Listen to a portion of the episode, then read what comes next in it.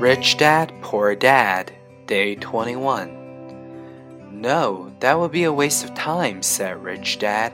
Emotions are what make us human. The word emotion stands for energy in motion. Be truthful about your emotions and use your mind and emotions in your favor, not against yourself.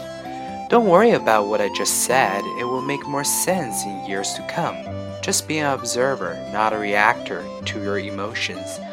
Most people do not know that it's their emotions that are doing the thinking. Your emotions are your emotions, but you have got to learn to do your own thinking.